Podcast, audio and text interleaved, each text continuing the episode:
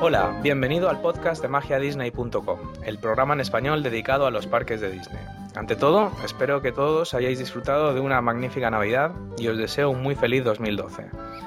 Mi nombre es Oscar y si me lo permites, estaré encantado de ser tu guía en este viaje virtual al mundo de Disney. Antes de comenzar nuestro programa de hoy, te recordamos que puedes unirte a los más de 10.000 fans que ya nos siguen en Facebook a través de www.facebook.com barra disneyadictos o enviarnos tus preguntas, comentarios y sugerencias a través del formulario de contacto que encontrarás en el blog disneyhispana.blogspot.com. Tampoco olvides registrarte en nuestro foro magiadisney.com para hablar sobre Disney con otros fans como tú. Hoy, en nuestro séptimo episodio, vuelve a estar con nosotros Tony Silver, uno de los miembros más activos de nuestra comunidad, un buen amigo mío y alguien que, si todo va bien, volverá a visitar Walt Disney World este año. Por cierto, si no lo has hecho ya, te recomendamos escuchar el quinto episodio de nuestro podcast en el que Tony Silver nos explicó perfectamente cómo está organizando su próximo viaje a Disney. En el programa de hoy, Tony y yo repasaremos nuestras top 10 atracciones favoritas de Walt Disney World aquellas atracciones, digamos, que bajo ningún concepto debes perderte. Cada uno de nosotros hemos preparado una lista de atracciones de forma totalmente independiente, así que no sabemos de antemano las atracciones que hemos seleccionado cada uno. Vamos a ver en cuántas coincidimos. Bueno, ya está bien de introducciones. Ahora relájate y ponte cómodo, porque el show de magiadisney.com está a punto de comenzar.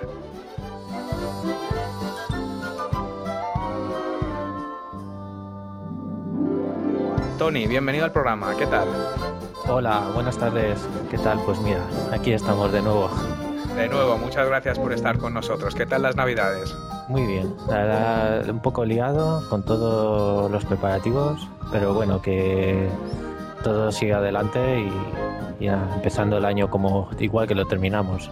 Pues muy bien, sí, es lo que hay que hacer. Bueno, yo una sensación un poco agridulce porque el pasado mes de diciembre estuve, mm, estuvimos en Orlando y este año según iba poniendo el árbol, pues claro, iba desembalando eh, bolitas y adornos que nos trajimos en el 2011 y bueno, este año no hay viaje a Disney, pero bueno, esperamos por lo menos revivirlo a través del tuyo. O sea, que tenemos todas nuestras esperanzas depositadas en vivir el viaje a Disney a través tuya esta primavera. Sí, pues mira, la verdad que te entiendo perfectamente. Lo habrás pasado mal ahí poniendo los adornitos y tal, con ese, ese síndrome post, post Disney, ¿no? pero bueno, ya, ya sabes que eso se soluciona planeando. Eh, planeando el siguiente viaje. Sí, sí, sí. Te han traído pregunta obligada a cualquier fan de Disney. ¿Algún regalo de los Reyes Magos relacionado con Disney?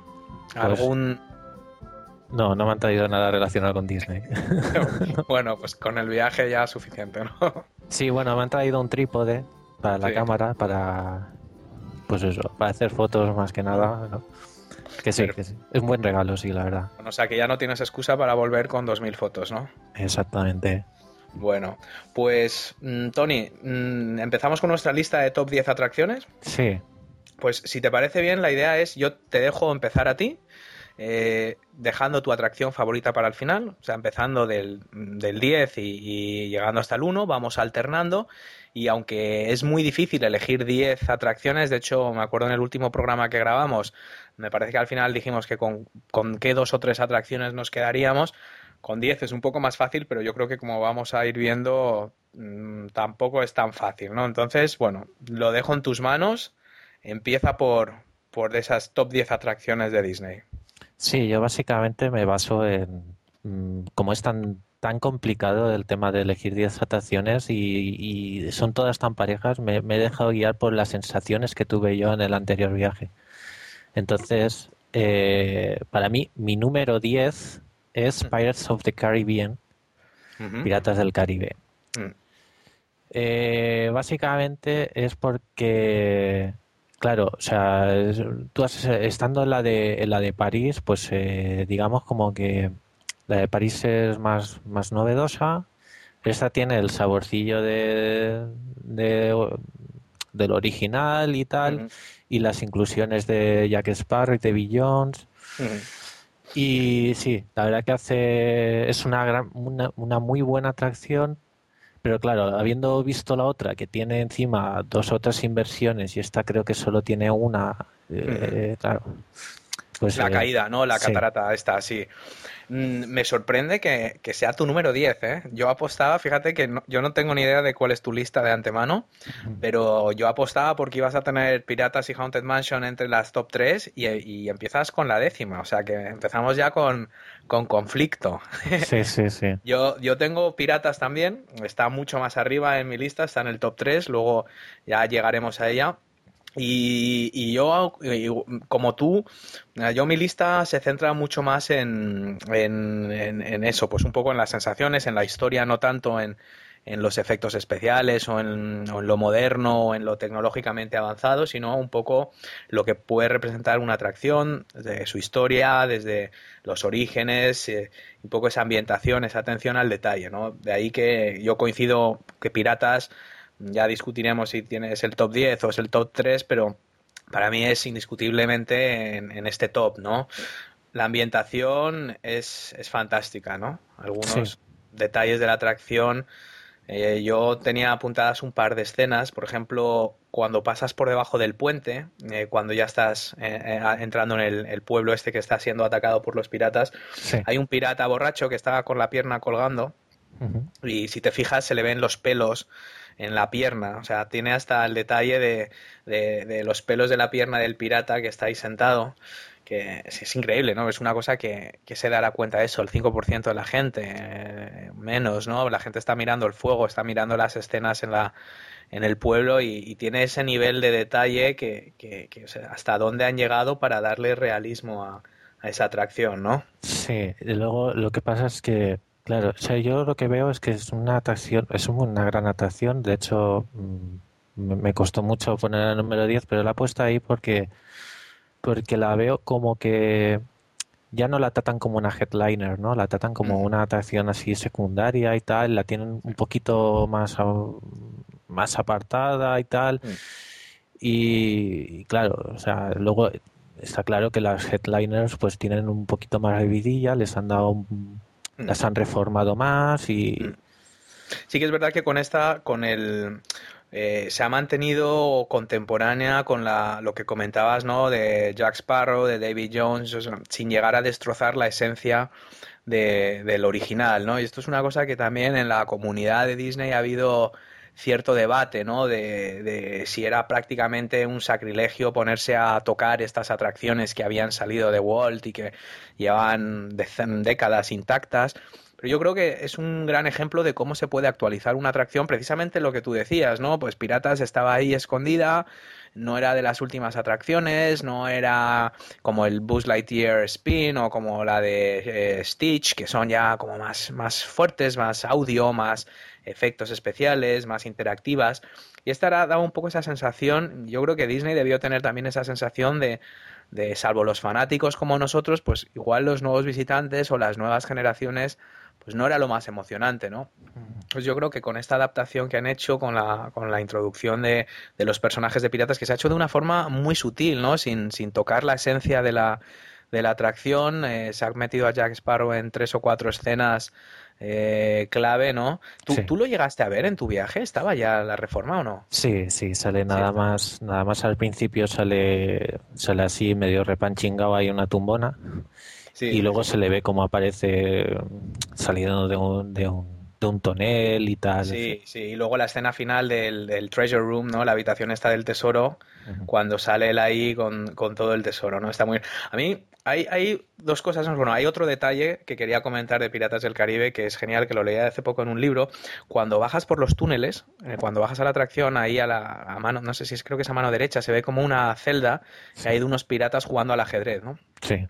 Que eran, son los esqueletos lo que queda. Sí, sí. Y, y si te fijas, eh, la, la, la, partida, si miras el tablero, si sabes un poco de ajedrez, las piezas están dispuestas en, un, en, en, un, en una partida sin fin, digamos, ¿no? Es, son tablas, quiere decir que, que, es una partida que se puede jugar eternamente, uno a cada lado ya, porque eh, si los dos jugadores hacen siempre la misma jugada ya es, imposible acabar, ¿no? han acabado en tablas. Y, una vez eh, había una, estaban limpiando la atracción, estaban haciendo una, no una reforma, pero una limpieza en profundidad Y unos de los que lo estaban limpiando, claro, retiraron el tablero y retiraron todas las piezas. Y luego se dieron cuenta que, claro, las piezas no estaban puestas al azar en ese tablero. Es decir, eh, esas piezas estaban puestas de una forma estratégica que, daba a entender que los piratas habían, se, habían, habían muerto y se habían hecho esqueletos ya de jugar esa partida a tablas que nunca tenía fin. Tuvieron que buscar en los viejos Disney Archives, ¿no? en los archivos, para ver el, el, el, arte original, ¿no? los dibujos, los esquemas originales de la atracción, para ver cómo tenían que estar dispuestas esas piezas en el tablero. Y esto todavía ni siquiera hemos llegado a la atracción. O sea, que para que se hagan una idea los oyentes, ¿no? De, de, lo que hay que de lo que hay que ver, ¿no? Me, gusta de esta atracción la, la ambientación dentro de la cola, ¿no? En, otras atracciones, los, los, Dumbo, los Peter Pan, los no sé qué, la Blancanieves, las colas son fuera. Es decir, tú estás esperando la cola para entrar en la atracción y luego la ambientación, la historia se cuenta dentro. Eh, es inevitable, pues te fijas en la gente que pasa, oyes la música del tío vivo, o sea, cuando tú estás haciendo la cola en Snow White, está, tienes el tío vivo enfrente, estás oyendo la música, es, es un poco más difícil meterte meterte en la historia, ¿no? Ponerte en ese papel de, que vas a vivir una aventura, ¿no? Lo, lo, que me gusta de Piratas es que empiezas con ese túnel tú llegas a la fortaleza, que es una fortaleza que está inspirada en, el, en, el, en un castillo, en una vieja fortaleza que creo que está en Puerto Rico, y desciendes por esos túneles eh, y vas bajando, dependiendo de la cola que haya, puedes tardar más o menos, pero ya mm, incluso ese periodo de espera, la cola la haces ya bajo tierra, en unas mazmorras, unos túneles subterráneos con los cañones, ya empiezas a oír los cañonazos, empiezas a oír los, los gritos de los piratas. Y yo creo que eso es, genial, esa ambientación y por supuesto ese olor a humedad, que ya lo comentamos en algún otro capítulo.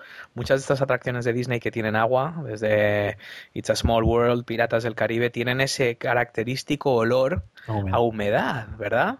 Cierto, cierto yo no sé si es el, incluso el suelo ese como de arcilla, después de una tormenta, tiene ese, ese olor, eh, esa humedad condensada, y a mí es que es un olor junto con las palomitas, esto se lo cuentas a, cualquier no adicto y pensará que estamos locos, ¿no? el olor de humedad, pero, pero sí, sí, una atracción, una atracción eh, tremenda, ¿no? La banda sonora y, ahí está. Ahí está en su día le, ya hubieron muchos quebraderos de cabeza ¿no? para, para construirla. Como bien comentabas en otro podcast, que contaste un poco la historia y tal, y sí, lo complicado que es eh, hacer esta atracción en ese suelo, en, esa, en ese lugar. Claro, y lo difícil es que el suelo en Florida, todo el mundo sabe, eso es tierra pantanosa, ¿no? Y Magic Kingdom, como comentamos en algún otro episodio, lo construyeron mm, elevado, tuvieron que elevarlo. Realmente la entrada de Magic Kingdom está en una primera, en un primer nivel, digamos. Los utilidors, que es todo ese sistema de túneles subterráneos, realmente es el nivel cero, para entendernos, ¿no? Y, Magic Kingdom está construido sobre un montículo elevado y la mayoría de esa tierra la trajeron precisamente de excavar el, el Seven Seas Lagoon, ¿no? El lagoon que está enfrente de los hoteles del monorail eso es un lago artificial y toda esa arena es la que usaron para construir Magic Kingdom. Así que bueno, dejamos ahí piratas y empiezo yo mi número 10, que es eh, Peter Pan. Peter Pan yo estaba dudando si incluirlo en la lista y, lo he metido casi por los pelos. Está ahí en, número 10. Entonces, bueno, es un. Yo creo que entra representando a todos los Dark Rides eh, inspirados en películas clásicas de Disney, ¿no? Sí. Mm, es, es, un clásico donde lo importante es, es la ambientación y, meterte en la historia. Yo creo que es, como comentaba antes, pues un poco la tendencia de mi top ten.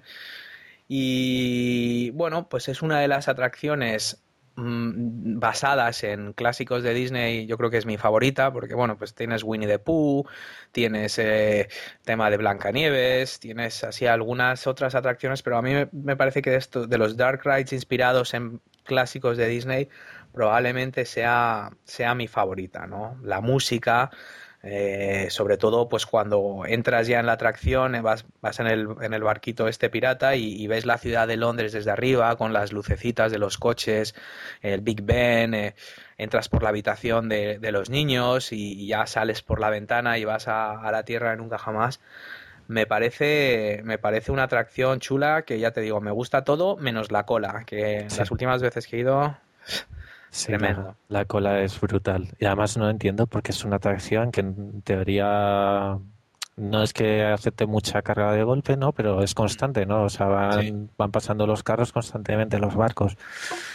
Y sí, la verdad que yo coincido en que es, un, es la atracción por excelencia de Dark Ride inspirada en película.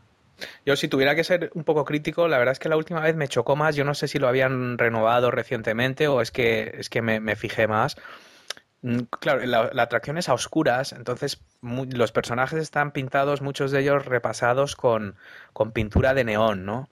Y brillan, y pasa también en Blancanieves, si te fijas, ¿no? Como que brillan mucho, están pintados con este verde fluorescente y con estos colores fluorescentes parecen tremendamente acartonados. Hay algunas escenas donde yo supongo que es un efecto que es lo que se busca lograr, ¿no? Que, que ese brillo y que cree esa intensidad en el color con los que están creados los personajes, pero parece un pelín, pelín artificial, ¿no? No sé a ti si te gusta ese estilo o si tú lo has notado. Sí, lo he notado, lo he notado porque, mira, también tengo recientemente el viaje a París y lo noté mm, en la misma atracción, la tenía muy fresca la de la de Disney World y luego al, año siguiente estuve en París y, tal. Y sí que la encuentro oscura, la encuentro más oscura de lo, de lo normal, de lo que igual a mi gusto debería de ser. Mm. Y obviamente sí, sí tiene todos los detallitos, tiene lo de la ciudad de Londres y tal, que vas volando, pero hay escenas, sobre todo lo que es en el paso de lo que es de Londres al mundo de Nunca Jamás, que es muy oscuro. Eh, sin embargo, luego ya cuando llegas a lo que es Nunca Jamás pasa lo que lo que comentas, ¿no? Que, se ve como muy iluminado, ¿no? Entonces mm. da menos sensación de realidad, más sensación de maqueta y menos de realidad. Mm.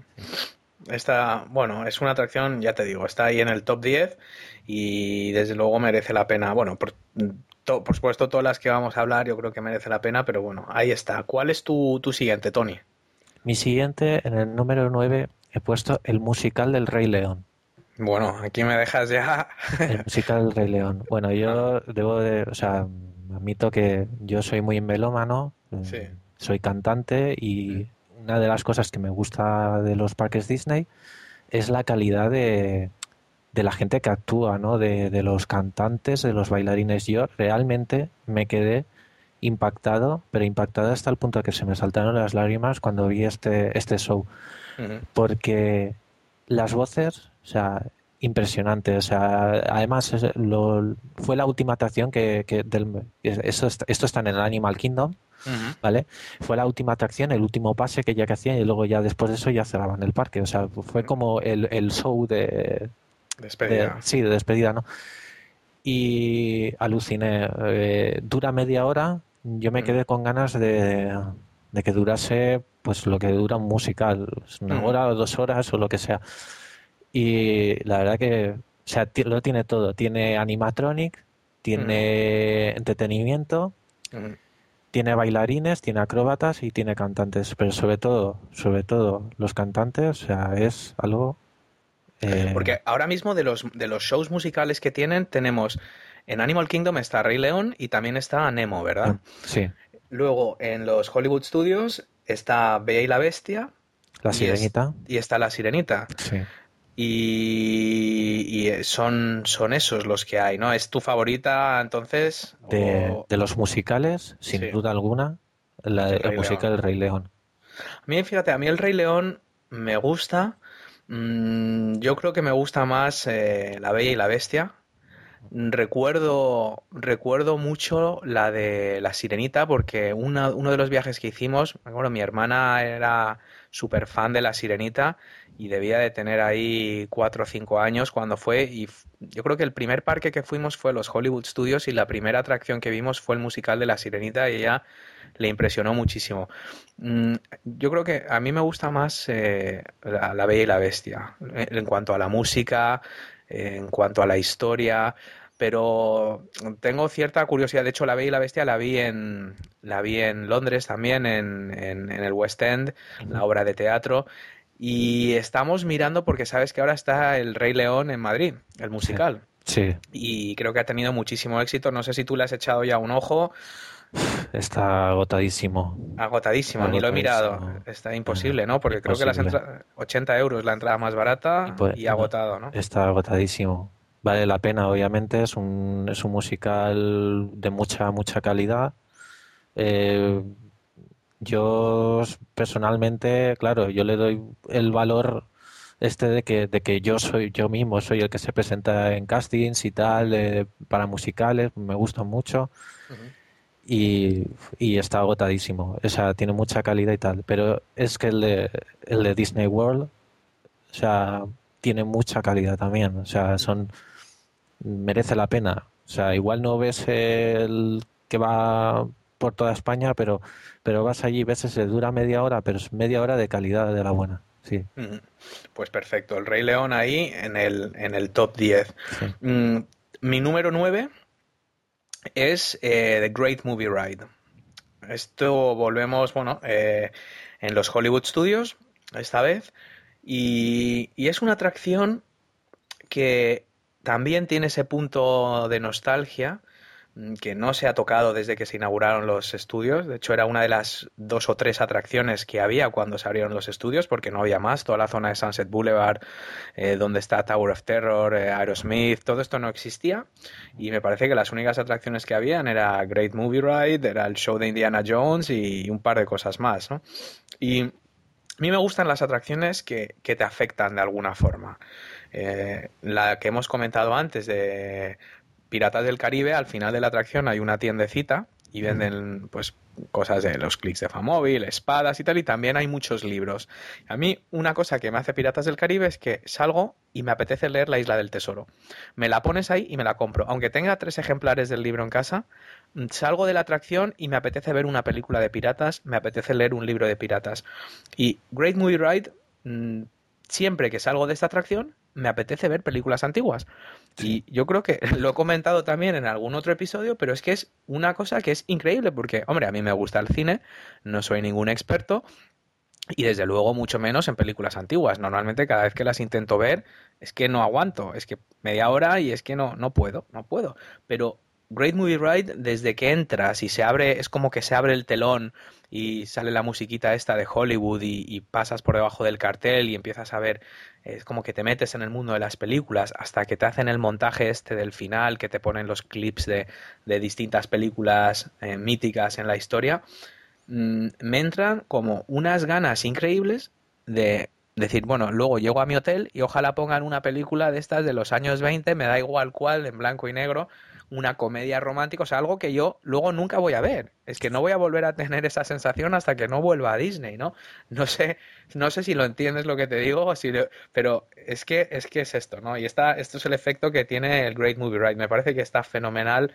Mm, recreado, ya, no, no, tanto a lo mejor las escenas de las películas, que sí, que están bien, mm, tienen, bueno, pues ya lógicamente tienen una edad, tienen un tiempo, de hecho hay muchos rumores de que se va a renovar de, un momento a otro la atracción, pero a mí me da esa sensación. No sé tú esta atracción, ¿qué te parece? Bueno, digo, espero que si la van a remodelar, por favor, que no sea este año, porque también es una, es una de mis favoritas. Eh, con, esta la tengo en el, en el número 8, o sea, iba a la siguiente. Muy bien. Vale, eh, a mí esta atracción realmente me causó un... tuvo un momento muy, muy, muy dulce, ¿no? Y es, es, el, es lo que lo, lo, que comentas, ¿no? Que te dan ganas de ver, de ver ese tipo de películas. Pero es que realmente lo que es una atracción que en un principio no, no te sabes lo que te esperas, porque si tú no, no has oído sobre ella y tal, tú te subes en el, en el coche y tal, y aquello avanza y, y vas viendo las escenas de las películas y tal, con sus sorpresas sus sorpresitas y tal y que cual.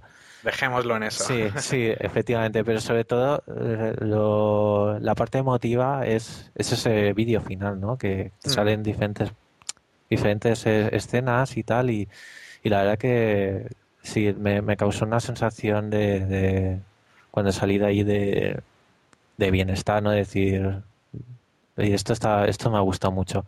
Sí, del Hollywood, ¿verdad? De esa, de la época nostálgica del, del, cine. Y yo no sé, ¿tú has visto películas como Cantando bajo la lluvia? Eh, la de esta de las sirenas, ¿cómo se llama? La, la de Fred Astaire, esta que, salen, que, sale también en el montaje, es una de las primeras escenas. Yo no sé si tú has visto estas películas. Bueno, eh, alguna. Eh, el, mago de Oz, Sí, sí, es así, pero las primeras, o sea, sí, Indiana Jones, pero yo, por ejemplo, hay una escena de Tarzán, del Tarzán original, que yo no la he visto. Eh, la Escuela de Sirenas, creo que se llama la película. no la he visto. Tampoco la he visto. Casablanca sí, Casablanca sí, pero que son, es verdad que son esas películas que aunque no las hayas visto, eh, son esas joyas del cine, ¿no? La música, cómo está ambientado. Eh, está, está muy bien, está muy bien. Sí, vamos, que igual te pone la película entera ahí en ese, en ese ratito que estás ahí en el coche y te, la ves entera, ¿sabes? Sí, sí, sí. sí. Y, luego es otra cosa dentro de los Hollywood Studios, mm, igual que lo de los piratas con los libros de la Isla del Tesoro, mm, todos los libros estos del cine, de la historia del cine, que, que es que en tres años no me leo uno. Y a lo mejor ahí me compro dos o tres. Es que me entra esa es la capacidad que tienen estas atracciones de inculcarte eh, esas, ganas de, aprender sobre el cine, de conocer el cine. ¿Cuáles son tus escenas favoritas de, Great Movie Ride? ¿Hay alguna así que te... Eh, me gusta mucho Indiana Jones. Eh, me, parece, bueno, tampoco quiero hacer ahí mucho spoiler, pero también ahí está la escena de, del mago de Oz, ¿vale? Que esa es también muy, muy, muy, muy emotiva. Y además que está muy bien hecha. Esa escena realmente está de las mejores. Sí. Sí, porque La, de, la de Alien, por ejemplo, está muy bien ambientada, pero mm, tampoco vamos a decir mucho, pero uno de los personajes que sale me parece que está un poco acartonado. Sale, mm, no sé, el nivel de detalle ahí. Me encanta, me encanta esa. Y luego también por mis hijos, mm, ellos son super fans de las películas del oeste. Y, son, son un poco raros porque en vez de ver películas estas de dibujos animados de las que estrenan en el cine, les gusta ver películas de estas de los años 30 de vaqueros de blanco y negro, de John Wayne y se las ponen y las ven una y otra vez. Películas de estas como La Diligencia, eh, estas de John Ford del oeste, de las originales, mm, les, apasiona. Entonces montamos en Great Movie Ride dos o tres veces solo por ver la escena que sale John Wayne sentado en el caballo, así con el sol de fondo, con un rifle diciendo yo, yo no iría por ahí si fuera tú o algo así, ¿no? Sí, sí, además me, acabas de refrescar la, memoria y me acuerdo de... Está muy bien hecho ese, ese muñeco, ¿eh? Está muy bien hecho, sí. Que sale en el caballo y sale mucho detalle. Sí, sí, está, está bien. Pues, hombre, esta, mm, lo de, lo de la renovación, ya sabes cómo es Disney, o sea, de repente de un día para otro te lo, te lo anuncian, porque mm, esto, a ver, no tiene nada que ver con Great Movie Ride, pero Test Track se reforma. Sí, sí. No sé si te pilla a ti, justo te pilla. Me pilla, me pilla. me pilla y también me pilla. Eh, esta también me pilla de la de Thunder Mountain, sí. Bueno, pues nada, seguimos. Entonces, tú, esta era también tu número 8, ¿verdad? mi número 8, sí. Entonces, eh, ¿qué hago? ¿Paso yo a mi número 8 entonces? Exacto. Pues a ver, eh, seguimos en los estudios y, me quedo con Toy Story Mania. Una atracción bastante reciente que ya comentamos aquí alguna vez. Eh, la idea es que vas en un, en un cochecito con otra persona y tienes una especie de, disparador eh, y, es en 3D, te pones unas gafas de 3D y vas pasando por distintas escenas mm, inspiradas en como un carnaval de feria, con los típicos juegos de feria de pinchar los globos, eh, tirar las botellas estas de leche que están apiladas en forma de pirámide, las tienes que tirar. Entonces, según vas manejando tu disparador, pues el disparador son unas pantallas tridimensionales y, y te vas ganando puntos. Es un poco comparable a Men in Black en los Universal o Buzz Lightyear en Magic Kingdom, pero esta tiene el efecto, el tema 3D creo que está muchísimo más logrado. Eh, es un 3D si tienes dificultad con 3D, yo por ejemplo ya nunca voy a ver películas en 3D al cine porque no sé, lo veo muy oscuro, me marea un poco, yo no veo muy bien y, entonces normalmente los temas de 3D no, no los disfruto demasiado, pero esta me encanta. Creo que tecnológicamente está muy logrado. A mí me gusta mucho también la tecnología, yo me dedico a temas de internet y nuevas tecnologías, entonces pues todo esto sí que lo, lo miro en mucho detalle. y, me encanta, ¿no? Me encanta tanto la parte tecnológica como la parte interactiva. O sea, no es solo una experiencia, eh, digamos, pasiva en la que vas viendo cosas, sino que estás actuando y estás compitiendo con la persona que llevas al lado. Entonces, pues yo creo que la combinación de factores junto con los personajes de Toy Story que, que también me encantan, pues, pues lo hacen pues una atracción desde, luego de top 10. ¿Tú, ¿Tú esta la llegaste a ver, Tony, cuando fuiste? ¿O sí. la inauguraron después? No, no, esta era el año en que la inauguraban y mm, sí, me, hice 90 minutos de cola. Sí, claro, claro. Es una atracción, a mí también me, me gustó mucho pero yo creo que esta atracción va a ser mejor eh, cuando, pasen ya un poquito más de años, tal, que, se pase un poco lo que es la fiebre Toy Story y tal, porque lo que es la cola de la atracción me gusta mucho. O sea, es el cuarto del protagonista, del, bueno, del, niño. Y pareces un juguete, o sea, da la sensación de que eres un juguete, ¿no? Y la verdad que menos tiempo de cola en esa cola estaría muy bien.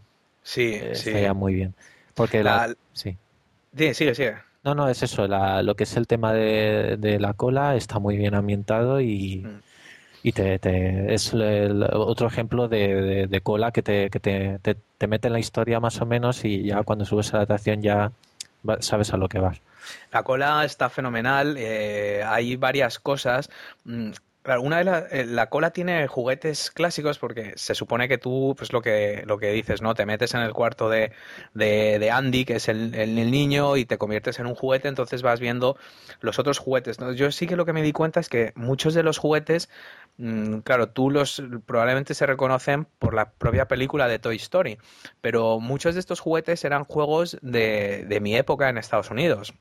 Yo creo que la gente, eh, los de Toy Story, lo han hecho, no dejan nada al azar y a la hora de decidir qué juguetes aparecían en la película, tanto los muñecos como los juegos de mesa, son juguetes que coinciden, probablemente dicen, a ver, ¿quién va a estar yendo al cine ahora a llevar a sus niños? ¿no? Pues los niños que tengan ahora entre 3, 4, 5, 6, 7 años que empiecen a ir al cine ahora a ver Toy Story, pues tendrán padres de 30 a 35 años que pues en los años 80 tenían la edad de jugar a estos juegos. Entonces, claro, muchos de estos juegos, nosotros vemos la película de Toy Story y a mí me traen muchos recuerdos también de cuando yo era pequeño, porque yo estuve, claro, desde los 4 hasta los 8 años, yo vivía en Estados Unidos y tengo muchos recuerdos de los anuncios de televisión, de los dibujos animados, no me acuerdo de muchas otras cosas, pero sí que me acuerdo de los juguetes que tenía y me acuerdo del Toys R Us y me acuerdo de los juegos de mesa. Y, hay un juego como el Snakes and Ladders este, que son de serpientes y, que, y escaleras, ¿no? Que vas tirando los dados, y te toca una escalera subes, y te toca una serpiente bajas.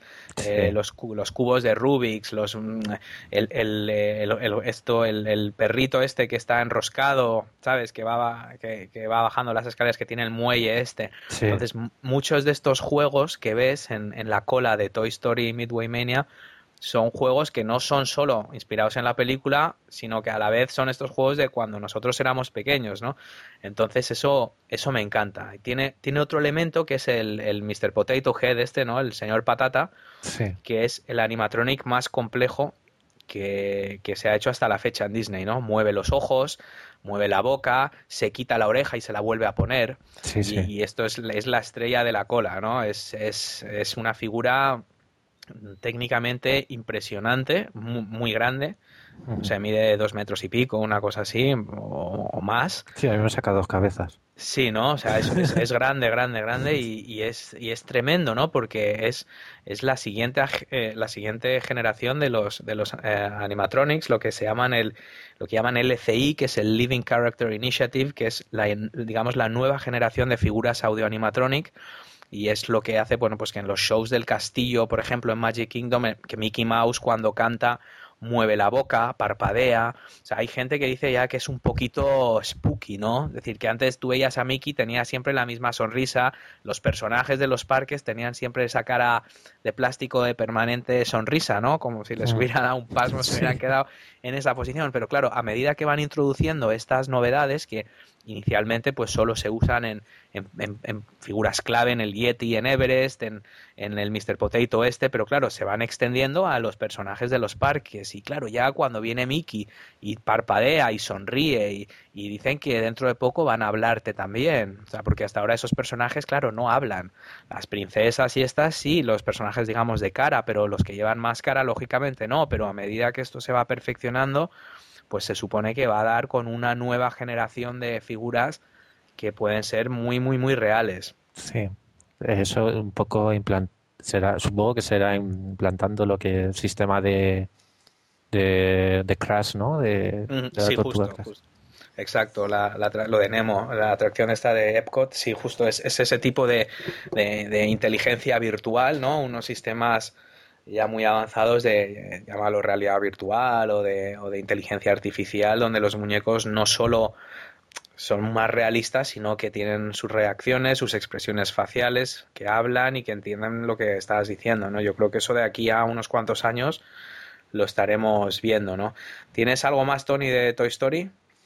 No, bueno, sí. Eh, eh, lo que es, bueno, si te gustó tanto la atracción, yo te recomiendo que no sé si tendrás la Wii o no la tienes.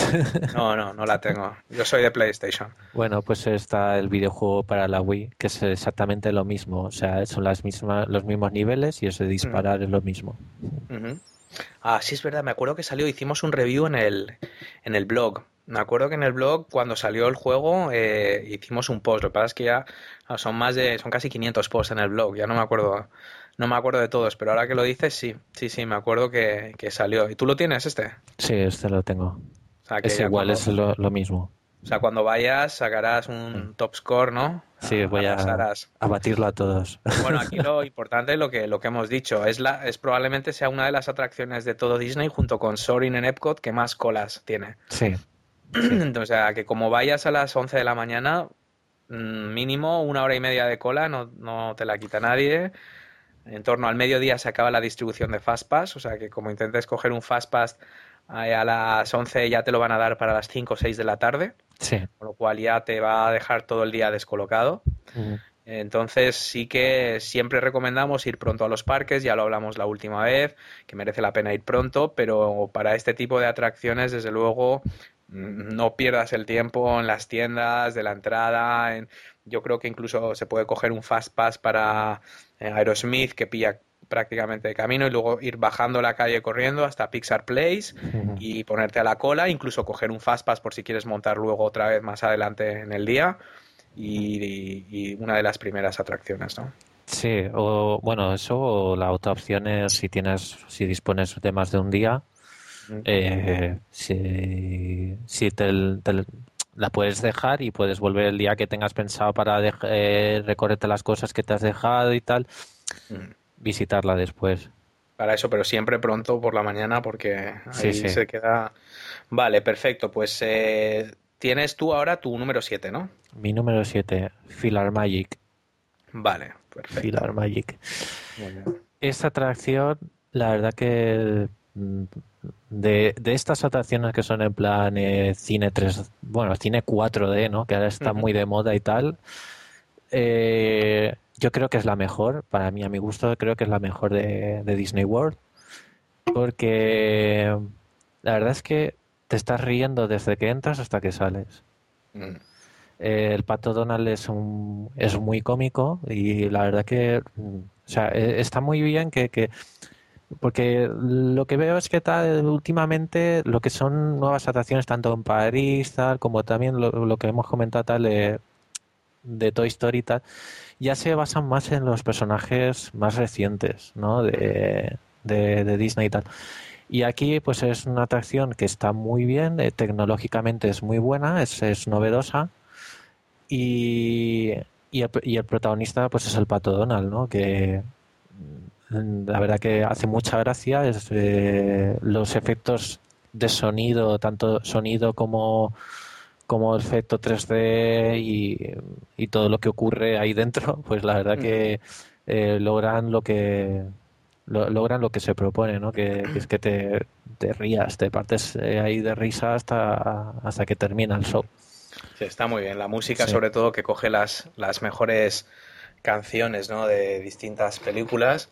¿Tú, ¿A ti qué te parece la, animación? ¿Te, te, gusta así? Porque te lo pregunto porque hace poco estuve leyendo y, escuchando varios podcasts también americanos de estos que, entran muy al detalle de atracciones concretas y, lo que dicen es que mm, hay una gran diferencia entre lo que es la animación del principio y luego la animación del final a partir de las escenas de, de Aladino, etcétera, ¿no? Y parece que, claro, el presupuesto inicial para la atracción era relativamente reducido y se gastaron buena parte de este presupuesto en hacer la animación de las, de las escenas iniciales, ¿no? Y luego al final parece que parte de la animación se subcontrató y, hay gente que decía que, sobre todo la escena de Aladino y eso, que, que era como muy de videojuego, como que no, no era el estilo de animación tradicional de Rey León, La Sirenita, Aladino y tal, que se ve ahí un, un gran salto yo, ¿qué quieres que te diga? Yo no me di cuenta. La verdad es que en el último viaje la vi porque yo no había visto Filar Magic antes.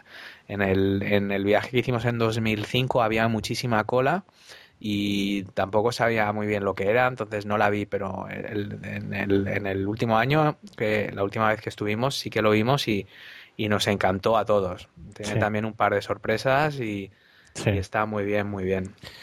Pues yo sinceramente no noté nada, no noté ningún cambio. Eh, precisamente es que creo que no, no noté ningún cambio porque es que no es en lo que te fijas, ¿no? Cuando estás ahí, o sea, te estás riendo con el pato Donald o del pato Donald, o sea, como y no, no, no te das cuenta, no, no aprecia eso, bueno, sí, es igual, el, que sepa dibujar o el que tenga más idea de eso, pues pues sí, lo notará y tal, pero bueno, yo creo que lo que prima es que, que te ríes, ¿no? Que pases un buen rato y te rías, ¿no?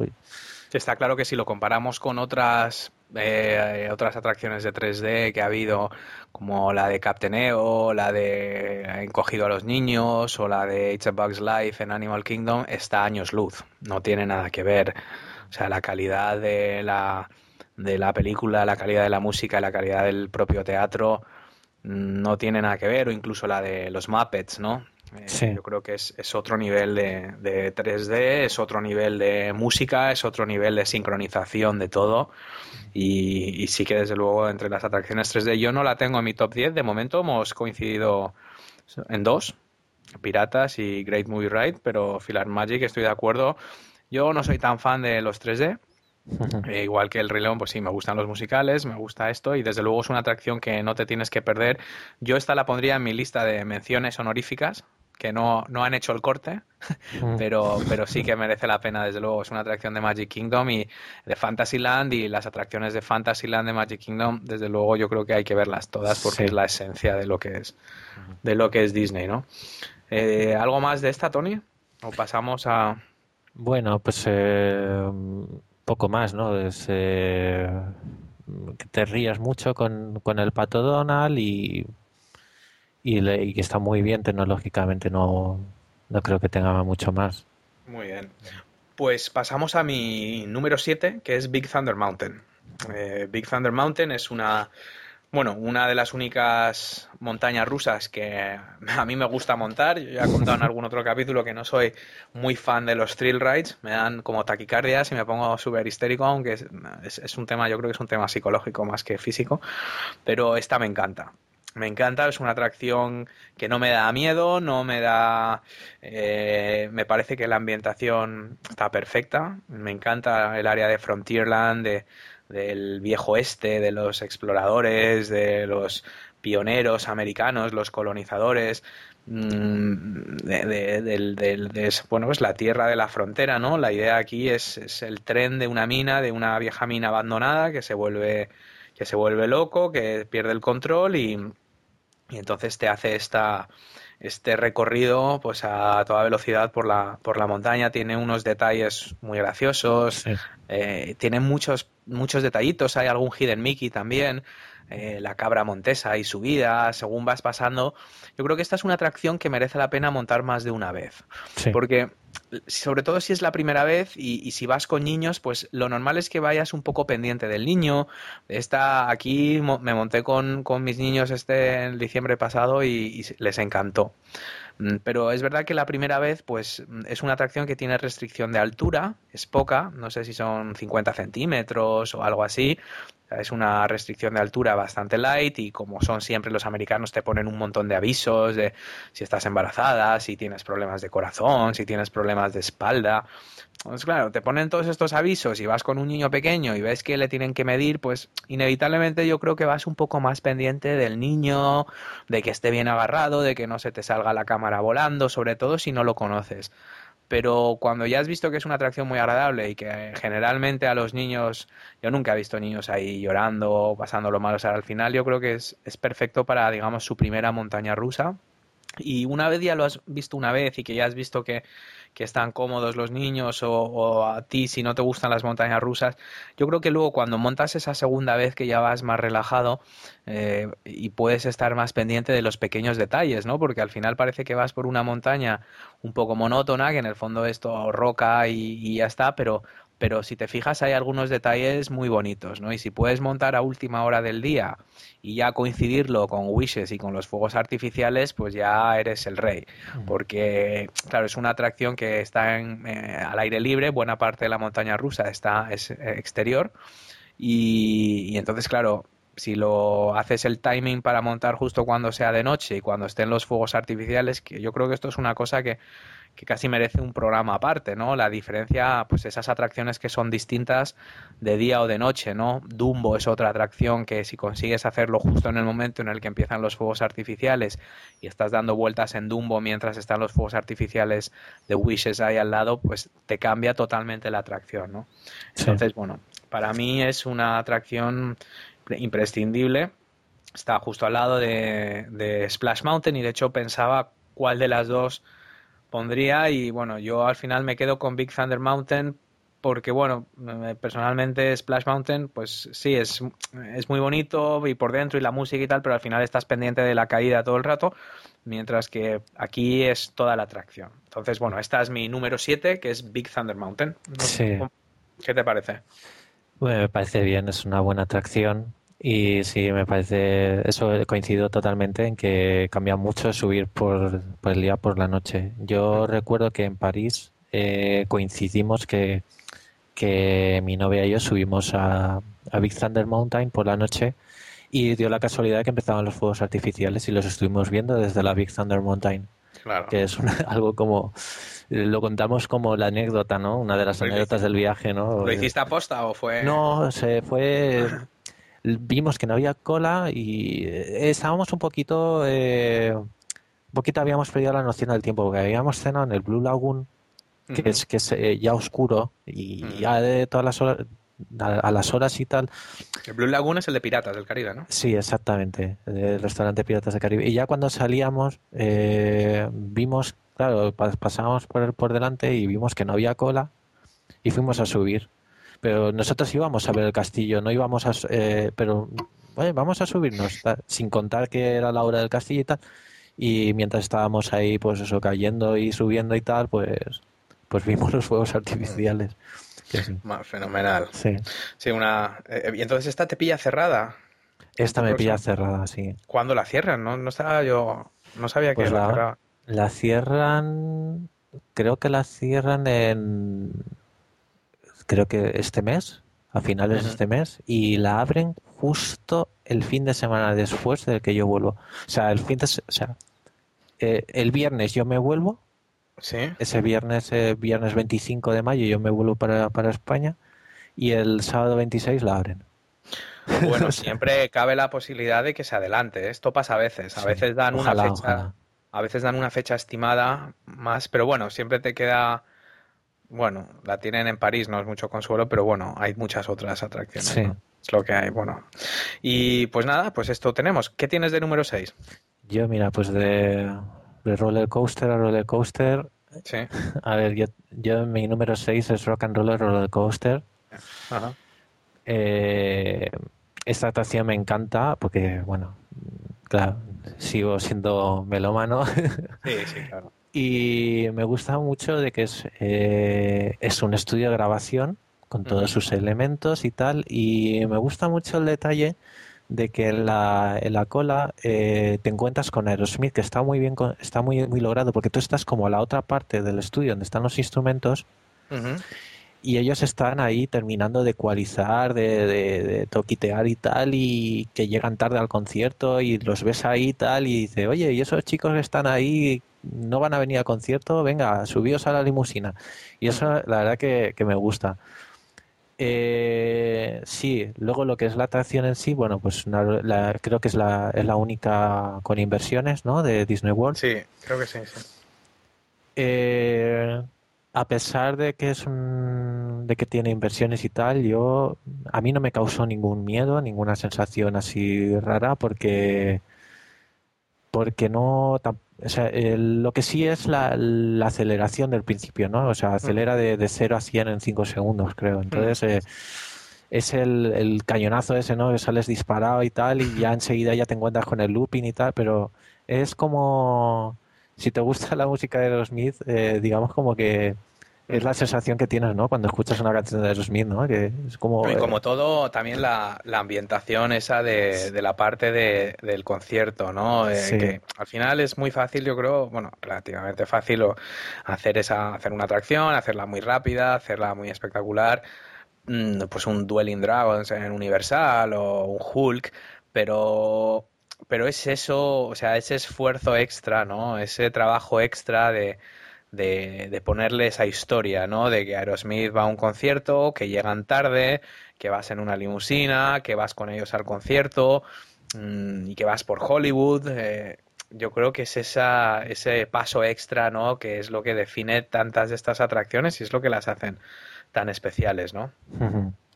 Ahí está.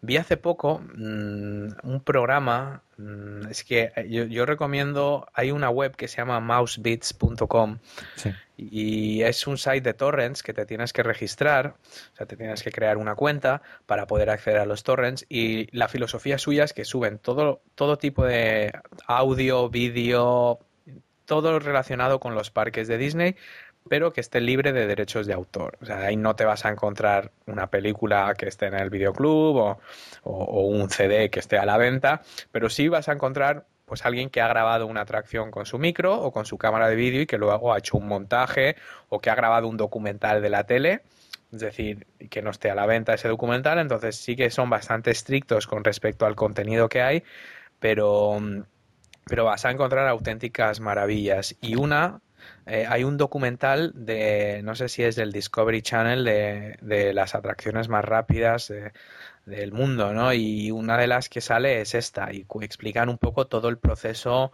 mm, de cómo lo hicieron, de cómo se, cómo se hizo toda la ambientación, cómo se optó por Aerosmith, porque, y, está muy bien, o sea, es un site que, que recomiendo mucho.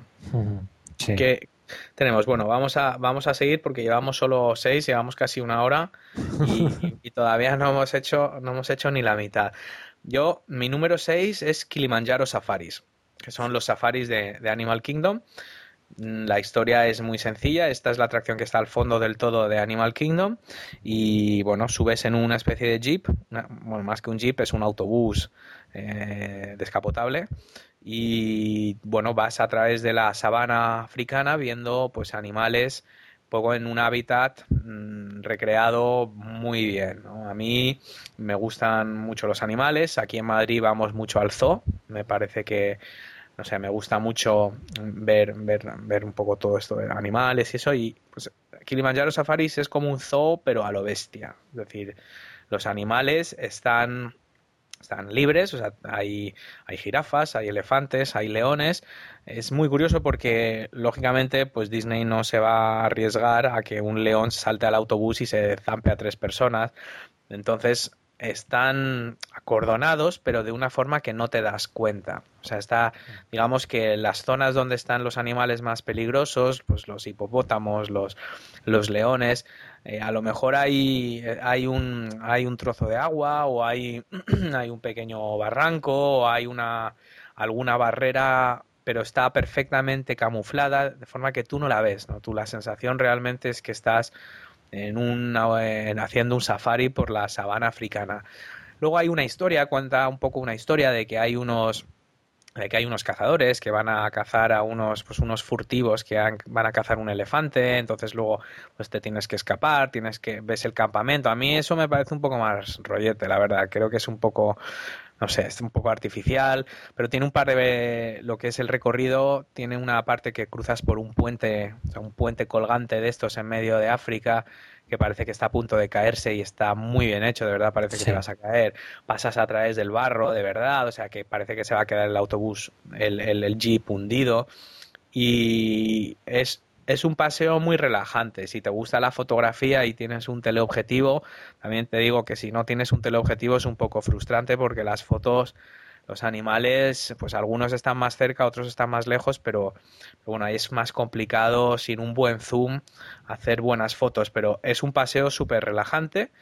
Eh, por, por, un poco pues la sabana africana y para mí es un poco la esencia de lo que es Animal Kingdom.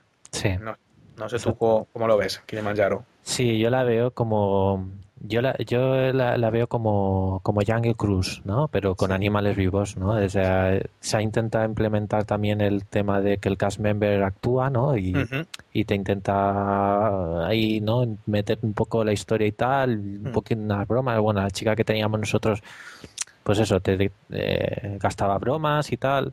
Que mm. bueno, que hace falta también saber un poco de inglés, porque realmente yo la, bueno, el mm, tema de que lo comentas tú de lo de los furtivos, que empiezas a escapar, ¿no? Pues yo veía que la mayoría de la gente realmente no se estaban enterando de, que si estaban escapando de furtivos, digo, porque esta, esta chica ahora pega un acelerón y, ¿sabes? A mí me parece que corta un poco el rollo, ¿no? Porque estás viendo, o sea, yo lo entiendo, pero entiendo la historia, pero estás tranquilamente viendo los animales y de repente, pues eso, se ponen a chillar por la radio, empiezan a acelerar y Ostras, a es que me estresa un poco. A mí, bueno, la verdad, a mí muchas cosas me estresan, la verdad. es un tema, pero, pero esto en concreto, no sé, tiene ese cambio. Hay una cosa muy chula que es, creo, no sé si lo siguen haciendo, pero hay safaris privados.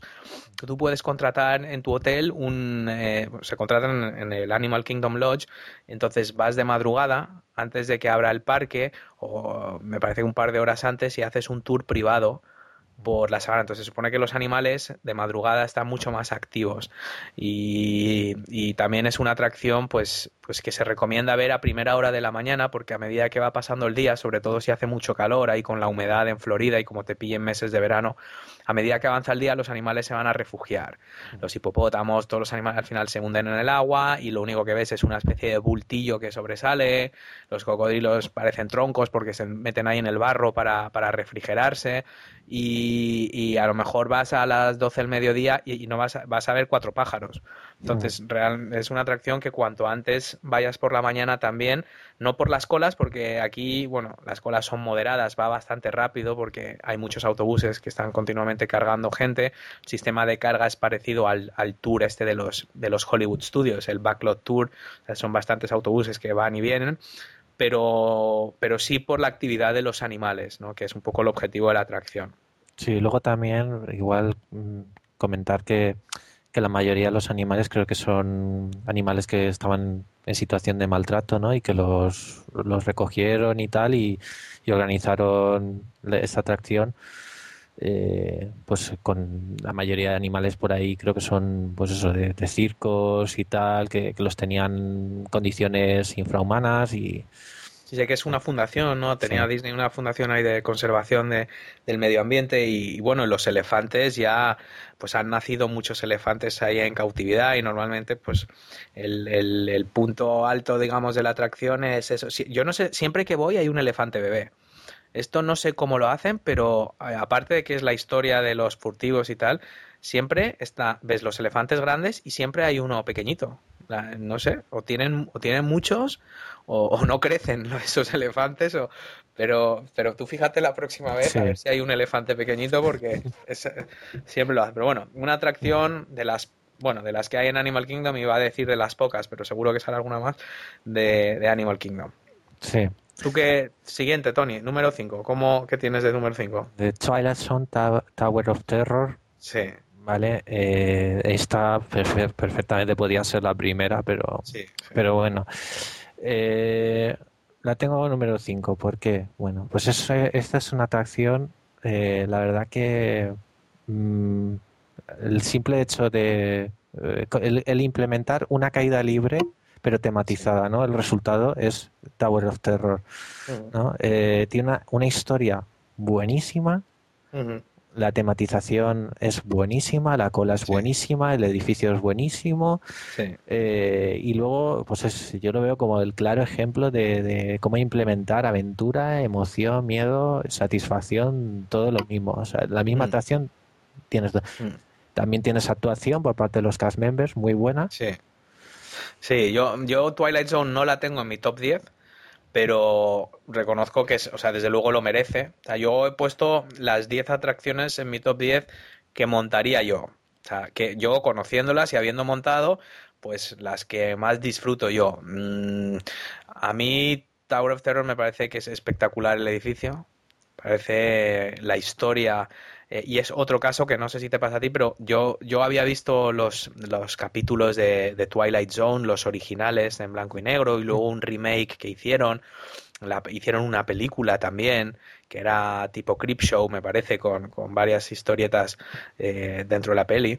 Y, y, y, también tiene una tienda al final con los libros. A mí los libros me, estos me, es que me matan. A mí Disney me, lo, me saca todo el dinero con los libros que hay al final de las atracciones.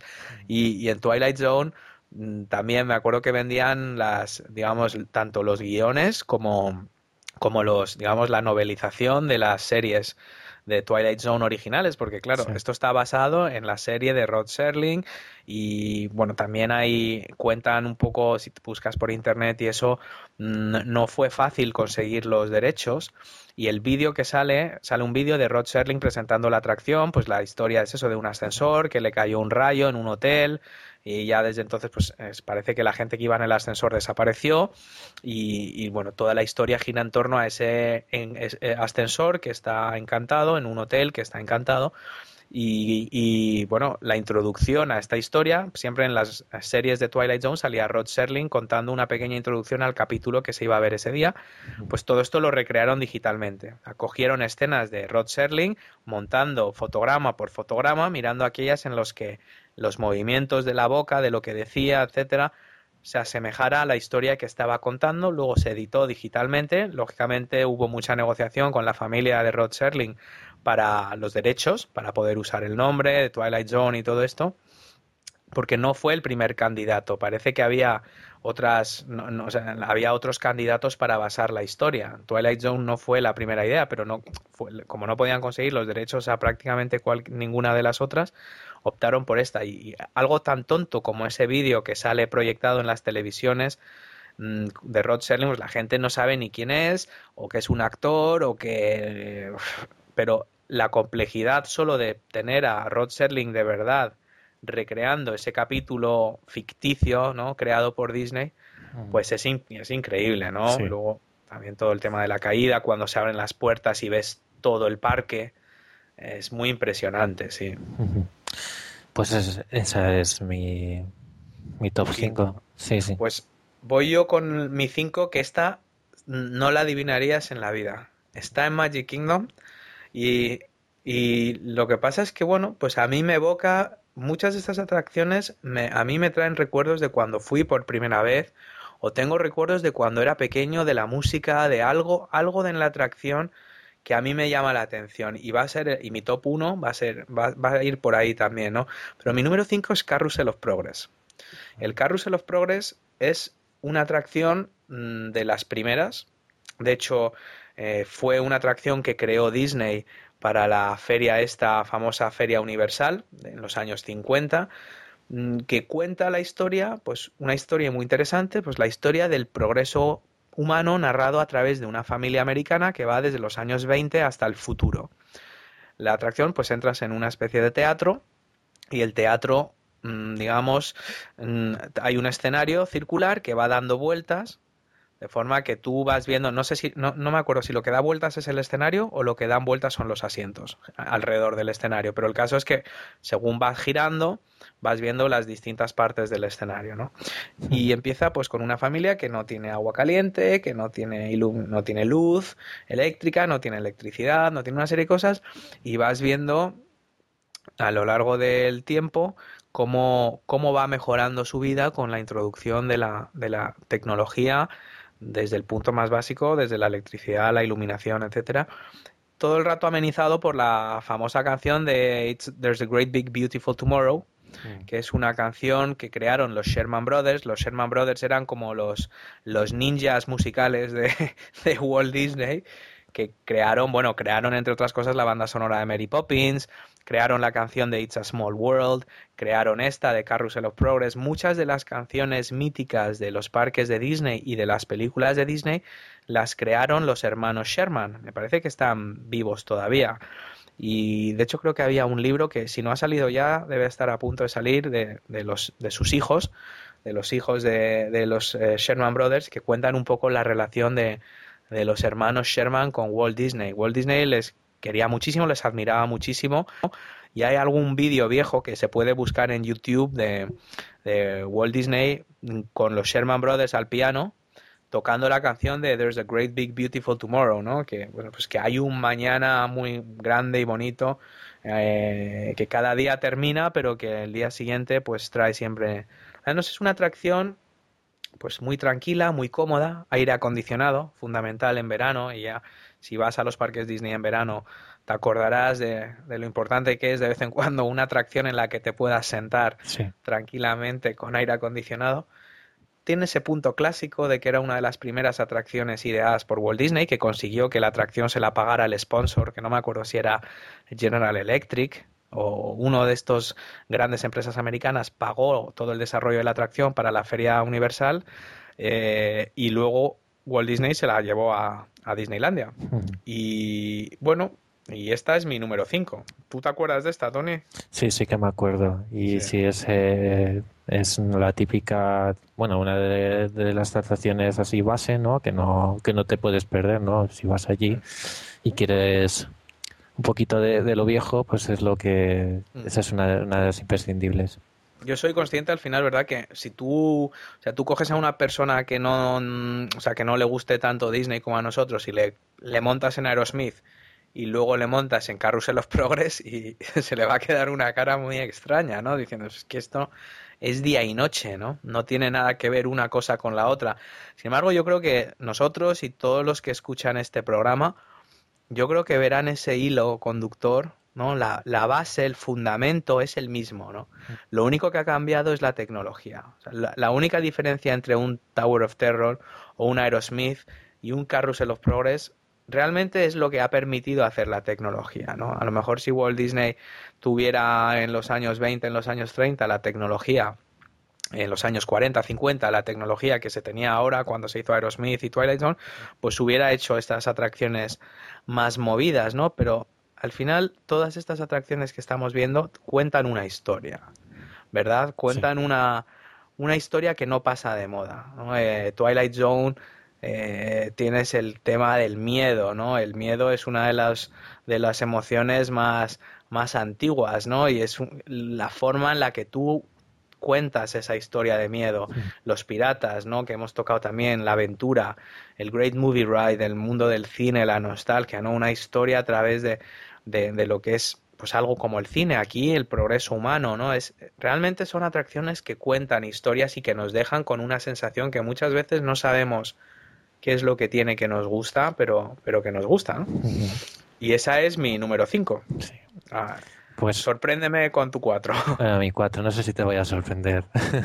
A ver, a, ver. Eh, yo como 4 tengo Shouting. Oh, igual que yo, impresionante. Hemos coincidido en la número 4. Esto no estaba preparado, no estaba preparado, pero lo tengo aquí, efectivamente. Sorry. Eh, es una atracción muy original, o sea, seguimos con lo mismo, o sea, la tecnología de ahora ha permitido hacer esta atracción que realmente te da la sensación de que, de que vuelas, ¿no? O sea, bueno, Soaring, pues eh, comentar que es una atracción en la cual es un recorrido por lo que es eh, California, volando, ¿no? A vista de, águila, ¿no? Y ves diferentes escenas, entonces eh, la tecnología es como, como unas sillas así colgantes que suben hacia arriba, ¿no? La pantalla es así como ovalada, con lo cual si, si miras hacia abajo estás mirando a la pantalla y si miras hacia el frente y hacia arriba sigues viendo pantalla, ¿no? Y es como si te metieses adentro, ¿no? Y eh, parece, que vueles, ¿no? Es, eh, es, el recorrido y tal. También tiene sorpresa, ¿no? Al final la atracción. Y luego también juega mucho con las sensaciones, con los olores, el viento, eh, el viento en la cara, y luego lo pasas por un campo de naranjos y, hueles eh, a naranja. Eh, y, la verdad, y sí, es una atracción que vale mucha pena. También tiene una cola, que es lo que no me gusta de esta atracción, es la cola, que aunque hayan puesto eh, cosas virtuales ¿no? para entretener al público y tal, eh, es una cola, se hace tediosa. Si no pillas un Fastpass. Sí, lo dices por lo largo, ¿verdad? Porque a mí los juegos sí que me... A ver, los juegos me gustan, es una atracción, el que no haya montado, claro, es una cola tan larga y ya comentábamos que junto con Toy Story, Sorin probablemente sea la número uno de colas largas de Disney ahora mismo, es, es impresionante, pero como ahí sí que como llegues mucho más tarde de las 11 de la mañana, nosotros cogimos eh, Fast Passes a las 10, 11 de la mañana y ya los daban para las 6 de la tarde, una cosa así. Claro, los Fast Pass se agotan. Es decir, que mm, el Fastpass se distribuye hasta que ya cierre, hasta que ya no haya más horas para el parque, pero claro, si, si a las 10, 11 de la mañana están distribuyendo Fastpass para las 6 de la tarde, el parque cierra a las 8 a las 9, a lo mejor a la 1, 2 de la tarde ya no hay Fastpass. Entonces, eh, eh, ahí es una atracción que, claro, como hay tanta cola, también se ha hecho una iniciativa de juegos interactivos en la cola. Sí que sí, yo creo que está bien, o sea, está bien, es, pero al final hay tanta gente jugando a la vez que no sabes que, a mí me, o sea, yo no sabía si estaba funcionando, si no, si, si lo que hace es, se refleja en la pantalla, son como juegos tridimensionales con sensores y no sé qué, pero la atracción desde luego yo había, o sea, yo había apuntado aquí, pues prácticamente lo mismo que has dicho tú al, al empezar, que es una experiencia distinta. es una experiencia que es, es difícil clasificarlo no es una película 3D, no es un show, no es una montaña rusa, no es una atracción. Eh, es ese simulador, es un simulador, es un simulador con el movimiento, con la vista, con el olfato, con el oído, que junta todos los sentidos y bueno, a mí además tiene el, añadido de que siempre me ha encantado la costa oeste, no he estado nunca, mi hermano vive en Los Ángeles y todavía no he estado en la costa oeste, espero que, que vaya pronto, pero está claro que después de ver Soaring me gusta más, ¿no? Es todos los desde el desierto este californiano hasta los campos de cítricos, Hollywood, una música épica también, como de gran producción de cine, ¿verdad? Y como empieza así poco a poco y tiene esos elementos de, sí, bueno, que sube el volumen y yo lo único malo de esta atracción son las colas y, y también elegir el, un buen asiento, ¿no? Porque como contaba Tony, son, son varias filas de asientos una encima de otra. En el momento en el que empieza la atracción, pues se van levantando de forma que queda una fila encima de otra. Entonces sí que es verdad que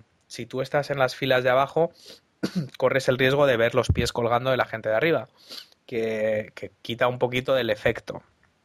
Entonces ahí siempre que sea posible sentarse en las filas de arriba, ¿no? Sí, pero bueno, o sea, la verdad que sinceramente tampoco es que cambie. Yo estuve, yo subí dos veces y tuve la suerte, porque también no, no es elegir, sino también es eh, tener la suerte. Obviamente siempre hay gente más espabilada, ¿vale? Que al final eh, tal se te ponen por delante y tal, porque intuyen de que la van a poner en ese, en ese asiento y tal, y, pero yo paso de paso de problemas y tal. Yo no a mí me da igual como si me toca una esquinita porque lo vas a disfrutar igual o sea es que aquí te sientan no o sea aquí no es no es que yo no me acuerdo no, no te si se podía elegir o no. No no tú te pones en una fila y luego pasas a esa fila. Y, pasas a esa fila. Lo tienen muy controlado precisamente por ese tipo, para que no pasen esos problemas, de que hay gente de que es más espabila y siempre quieren... Y que sales con... Vale, vale, vale, yo no me acordaba. Yo pensaba que, que sí que, o sea, que estaba hecho, pero que tenías una cierta capacidad de elegir si te sentabas en una fila o en otra, pero es verdad que al final te ponen esas, sí que estaban numerados y todos los carriles, sí, sí. te ponen los carriles y ya directamente te hacen pasar. Una atracción muy chula, que además está en el pabellón de, de The Land, en Epcot. No sé si hemos dicho que está en Epcot. Sí, sí Epcot. muchas, muchas de estas atracciones estamos dando por hecho que, que, se sabe dónde están, pero sí, Soaring está en Epcot y está ahí junto a, en, el pabellón de The Land, que abajo del todo está también el Sunshine Seasons, que es para mí es el restaurante de comida rápida mejor de, de todo Disney, que más variedad tiene si te acuerdas, este en el próximo viaje, Tony, Sí. ahí es el que más variedad tiene de todo, desde, desde comida asiática hasta ensaladas, hasta lo clásico de hamburguesas y tal, pero que tiene una variedad bastante, bastante rica. Pues aquí hemos coincidido los dos, entonces, los dos tenemos este número 4. ¿A quién le toca? Mm, Eh, Creo que creo que te toca a ti, ¿no? Me toca a mí. Pues en mi 3 es Piratas del Caribe, o sea que eh, esta ya la hemos hecho. Me, me sigue sorprendiendo que la hayas dejado en el número 10, Sí. pero, pero bueno. No yo porque no me guste, ¿eh? sino porque No, sí, bueno, eso es cuestión de... Yo, bueno, Piratas ya lo hemos dicho todo. Entonces, eh, a expensas de mi Piratas, mi número 2 es Haunted Mansion. Y Haunted Mansion, bueno, pues mm, también muy parecido a lo que hemos dicho de, de Piratas del Caribe. Eh, Haunted Mansion, por lo que representa, es otra de las atracciones clásicas de, de, de Disney.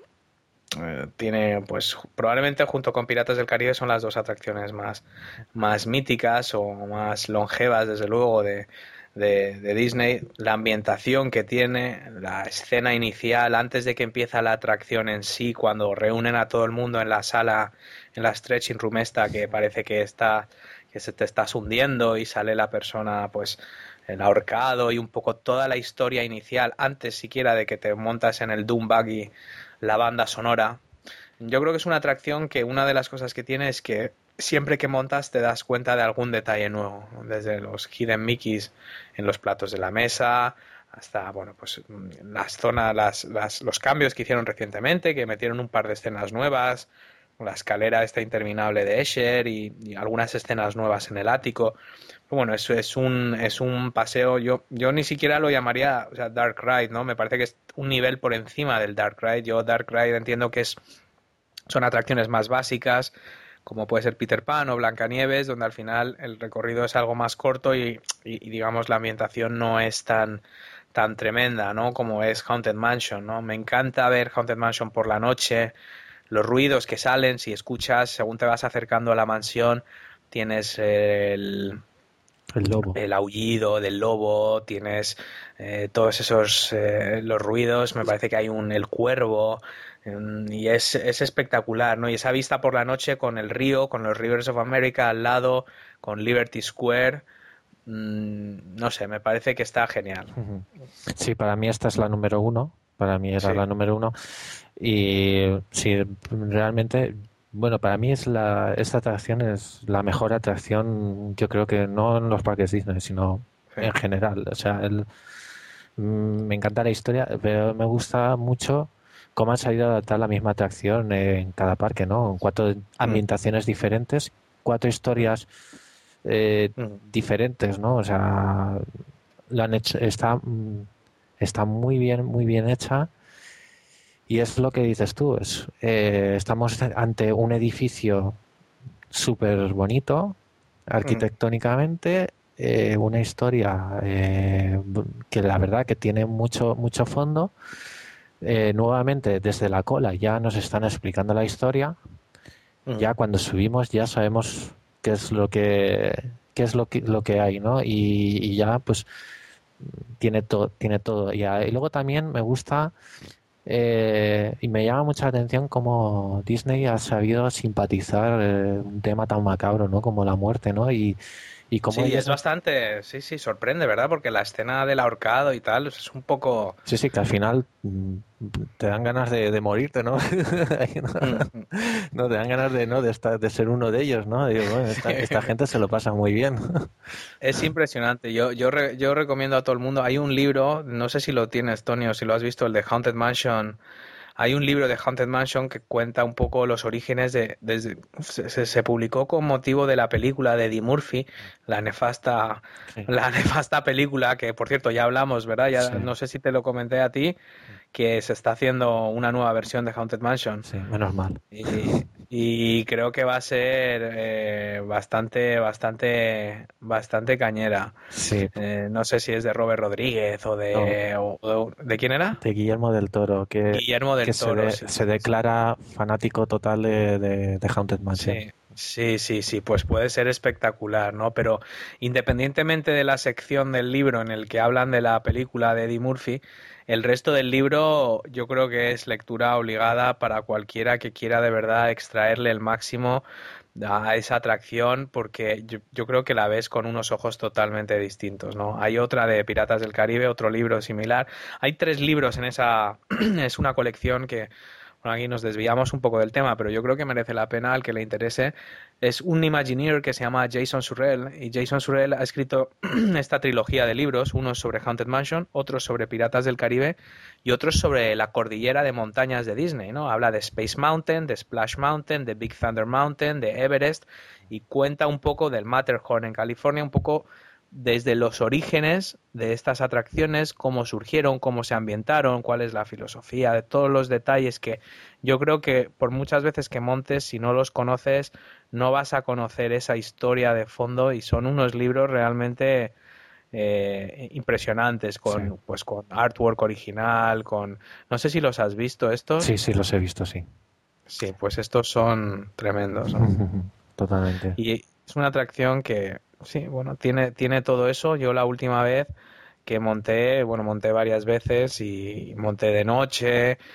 Me parece, me parece genial. Me parece genial. Es que no sé qué más se puede, se puede decir de la atracción. Hay una cola nueva que verás ahora cuando vayas. Han hecho una cola, digamos, más interactiva. Tú puedes elegir ir por la cola normal o por una cola interactiva en la que hay distintas sorpresas, ¿no? Pero el nivel de detalle que hay en esta atracción, incluso mm, llega al nivel de, tú sabes que la historia habla un poco de la novia, mm. la novia que no se casó porque murió el marido, que en la versión de Orlando pues me parece que era un marinero, mm. eh, o el padre lo mató, no se sabe, lo, básicamente muere todo el mundo, pero la conclusión es que la, la novia, la bride, que es la que sale en el ático, eh, no, no, no se llegó a casar. Entonces, no se sabe si por accidente, dicen que es o por, detalle de los Imagineers, cuando sales de la atracción hay una, hay una cosa en el suelo que parece un anillo. Exacto. Y el anillo, pues hay gente que dice que no, que es que era un palo que había antes ahí que sujetaba una valla, la valla se quitó, se cortó, se cerró la valla el, palo y claro, al cerrar el palo, pues lo que te queda ahí clavado en el suelo es, es, es la, una arandela que parece un anillo, pero algunos cast members te lo enseñarán y te explicarán pues que no, no, que eso es el anillo de la novia. Y cada vez hay más gente ahí haciendo fotos al suelo, entonces si ves gente haciendo fotos al suelo cuando sales de la atracción ya sabes lo que es. Efectivamente, además que yo también pienso así porque no se entiende que para otras cosas sí que sean tan detallistas, de que no dejan una pintura mal y, no quitan arandela del suelo, la verdad que... Mm. Sí, ¿verdad? Y si no, pues nos lo imaginamos así, que mejor. bueno, pues esa, entonces, ¿cuál es? si esa, era tu número uno, te quedaba la 3 la tres y la 2. Yo creo que nos hemos liado aquí con, con el... Sí. Cuéntanos, pues nada, toma, cógete dos, Tony. Mira. Después de Soaring, ¿qué tenías? A ver, yo mi número 3 es Splash Mountain. Eh, has comentado que de Splash Mountain y tal, que en tu caso esperabas la caída y tal, pero yo sinceramente esta es una atracción que me gusta mucho porque, bueno, aparte de que la melodía es muy pegadiza, ¿vale? Eh, me llama la, atención mucho la historia, ¿no? Como poco a poco va tomando un cáliz serio, ¿no? A medida que vas subiendo, sin eh, yo, en, mi caso, yo no me, no me percataba de que, de cuándo venía el final, ¿no? O sea, mm. eh, te detienes, ¿no? Empiezas a ver ahí a las ranas cantando, tal y que cual, ay, qué bonito, qué bonito todo. Pero claro, es que al final, sabes lo que va a pasar al final, ¿no? Que vas a caer. Mm. Y y sí, la, eh, me gusta por eso, me gusta porque te desconectan. También me es, lo y lo tengo lo tengo en vídeo, lo tengo grabado, que un día te lo podría pasar y lo podrías colgar. Tengo un vídeo de cuando subí a la atracción y se ve un ejemplo de, de, un niño que tengo delante, que al niño se le ve como está eh, muy preocupado, ¿no? Por el tema de, ay papá, que, que, que esto va a caer para abajo. Pero hay un momento de la atracción cuando están eh, eso, cuando están las ranas cantando y tal, que se te ves al niño totalmente entretenido con las ranas cantando y no y en ese momento sabes que no está pensando en la caída. Yo creo que la atracción está fenomenal, la música está fenomenal, la, animación, los muñecos mm, y todo ese recorrido y la historia que cuenta, ¿no? Una vez del, del Brer Rabbit, ¿no? Del conejo que se escapa y le persigue el oso, le persigue el zorro y al final es como se va metiendo en problemas, ¿no? Se mete en problemas y, y el problema final es que se cae por la se, cae por la catarata, pero luego ya vuelve todo a la normalidad. Entonces, a mí lo que me alucina de esta atracción es, porque quieras o no, yo creo que todo el mundo, en mayor o menor medida, sabes que vas a caer. Hmm. Y sabes que el punto culminante de la atracción es que vas a caer. Es como, es como Parque Jurásico en Universal. ¿Te acuerdas? En Islands of Adventure. Pues sí, muy bonito y muy bien, pero yo sé que al final mm, voy a caer. Y entonces yo más que otros estoy pensando en la caída todo el rato, lo cual mm, no disfruto plenamente la atracción, pero yo creo que todo el mundo en mayor o menor medida, aunque te guste la, o, porque te gusta la caída o porque temes la caída, de una forma o de otra estás esperando la caída. Pero al final, si te fijas cuando, claro, cuando haces esa subida eh, antes de, de, caer, cuando salen los buitres esos diciéndote como que has llegado al final, no sé qué, la música ya es muy tétrica, suena así una música ya de muerte y ya cuando caes empieza otra vez la música de Zippity Duda, que es la que tenemos, por cierto, de introducción al podcast, que ya es la música alegre, ya es todo sonrisas, ya todo el mundo está contento, todo el mundo se ha quitado la tensión de la caída ya, bien porque querías que llegara o porque la temías, pero ya se ha acabado y ya es el paseíto y a mí esa es la parte que me encanta, ¿no? Porque ya ves a todo el mundo, ves a la gente haciendo fotos arriba porque tienen el observatorio ese justo estratégicamente para captar la caída y tiene ese punto. Y luego también tiene un detalle que para la gente que vaya, que se fijen, ¿vale? Que al final de la atracción hay una escena que sale el un barco de estos de, vapor y salen ahí los, los, patitos así bailando cancán y tal. Y si, si os fijáis arriba, eh, veis, eh, veis que están las vías del, del, tren, ¿vale? De, del ferrocarril que va dando la vuelta al parque. Sí, sí. Y, y podéis mirar arriba si pasa el ferrocarril y de hecho si subís al ferrocarril podéis ver ese, ese cachito de, interior de, la atracción de esa arriba. Muy, muy buena, está muy buena. ¿Cuál tienes de número 2? Mi número 2 es Expedition Everest. Perfecto. Porque es una atracción bueno, pues eh, la, tematización también es muy buena, eh, la cola es buenísima y creo que es la atracción más alta de todos los parques Disney, ¿no? Y desde la, mm. desde la cima puedes ver, pues, prácticamente todos los edificios icónicos, desde el Hotel Contemporary eh, hasta el Castillo Cenicienta, la esfera de Epcot, la mm. Hollywood Tower, vamos, y luego también, pues, a mí, mira, esta estuve en, mi viaje estuve antes en lo que es Universal y si Universal tiene Hulk y tal son atracciones muy fuertes pero es curioso que, que fuera una atracción de Disney la que me causara más sensación de decir ostras que yo realmente no me esperaba lo que pasó. Cuando va hacia atrás, toda la parte del Yeti. Bueno, ahí hay la polémica del Yeti, que parece que era uno de los grandes puntos para vender la atracción, era que, que habían creado uno de los animatronics más, más reales que habían hecho nunca, que era el Yeti. Pero sabes que el Yeti ha estado mucho tiempo sin funcionar. siempre se averiaba y entonces pues intentaron que pareciera que se movía con unos efectos de luz y tal, pero al final no han conseguido arreglarlo, ¿no? Pero desde luego todo lo que es la parte del pre-show, la ambientación, eh, esto también se explica muchísimo en el libro, el, el Imagineer que lo hizo, que es un tío súper excéntrico, que se llama Joe Rody, que es un tío que tiene como 27 pendientes en cada oreja, un tío muy, muy así excéntrico, un, artista. Se pasó un año y pico en, en Nepal haciendo toda la investigación de la leyenda del Yeti para, para ambientar la atracción. Y, de hecho muchos de los artefactos que ves en la cola, todo eso son, son, son objetos originales que se trajo de Nepal para, para ambientar la atracción, ¿no? O sea, toda la leyenda del Yeti, de la montaña prohibida, ¿no? Es, es un poco, está basado en, bueno, pues en la leyenda nepalí. Sí, pues eh, es, el, es el, la verdad que es una lástima, ¿no? El tema del animatronic. Eh, también me, me, mm. fijé yo que, es muy grande. Creo que en Disney sí, en Tokio, hay una atracción mm. de, de, de, Julio Verne, ¿no? De Viaje al Centro de la Tierra. Y hay un animatronic también muy grande. Entonces yo tenía, yo vi un, yo vi ese vídeo de, esa atracción de, Tokio y yo me esperaba que en Expedition Everest fue a tener esa misma sensación al ver a Yeti y efectivamente cuando yo lo vi eh, no funcionaba. Eh, si hacen, te hacen el efecto de luz parpadeante, que lo ves un momento, o sea, es que lo ves un momento y tal, pero... Sí, que es muy es, es mínimo. Sí. Bueno, pues yo mi número uno, eh, que también, la verdad es que cuando empecé a hacer la lista no pensé que acabaría con este número uno, pero es Spaceship Earth. ¿Qué te parece? Me parece muy bien, pero fíjate por dónde yo estaba pensando que ibas a decir otra. ¿Cuál? Yo creía que ibas a decir que, que ibas a elegir Hall of Presidents. Pues la tengo en mi mención honorífica, pero no, me, la tengo en mis menciones honoríficas junto con Jungle Cruise y el monorail, pero la número uno es Spaceship Earth y, te explico por qué. Primero, es una atracción bastante larga. Sí.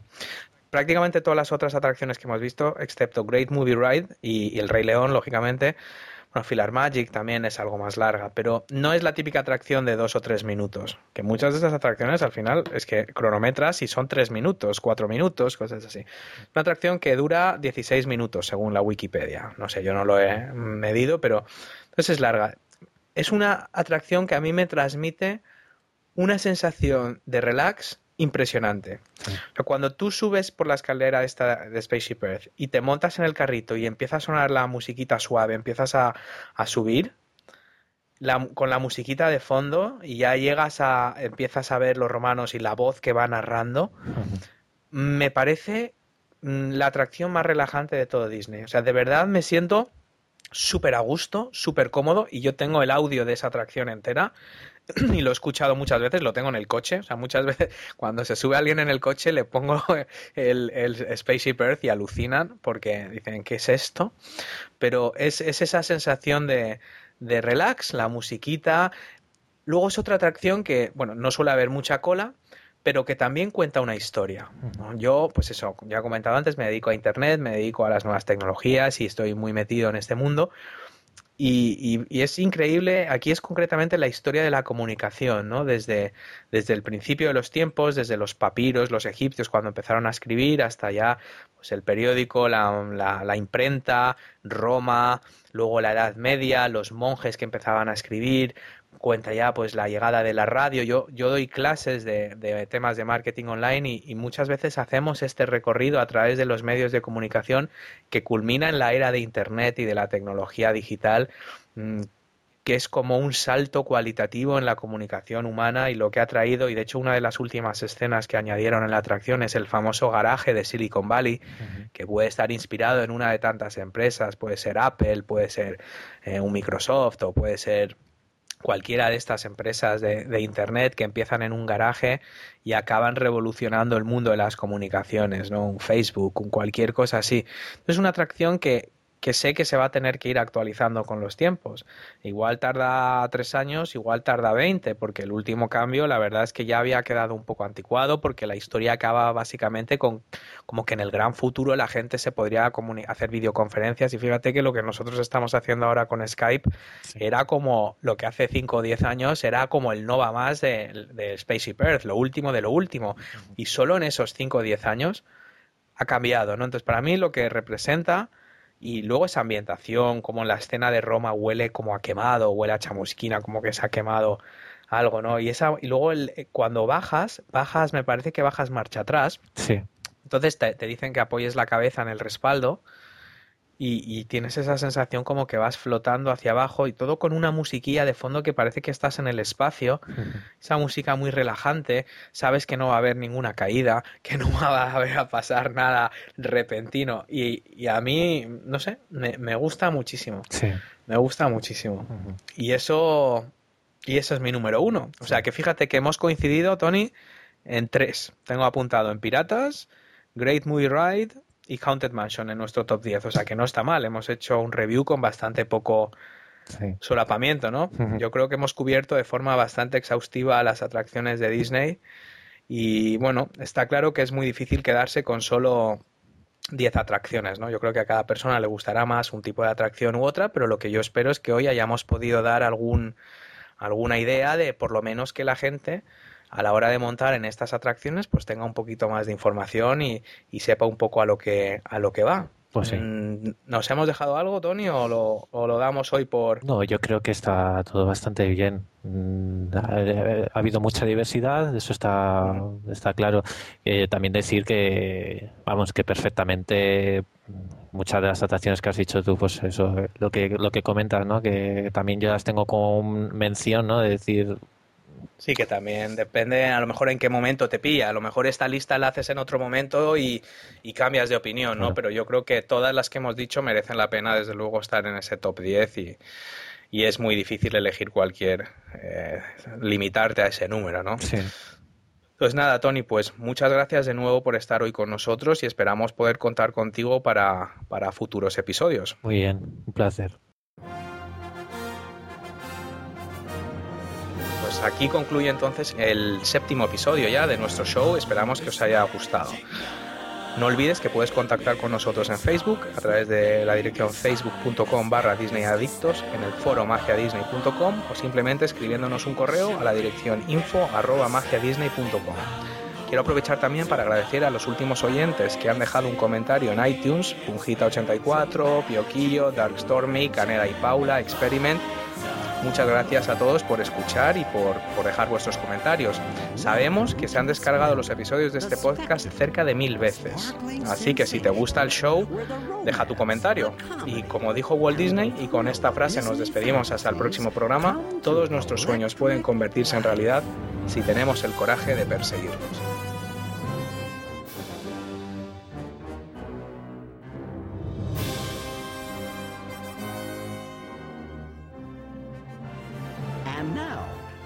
Magic Kingdom proudly presents in a of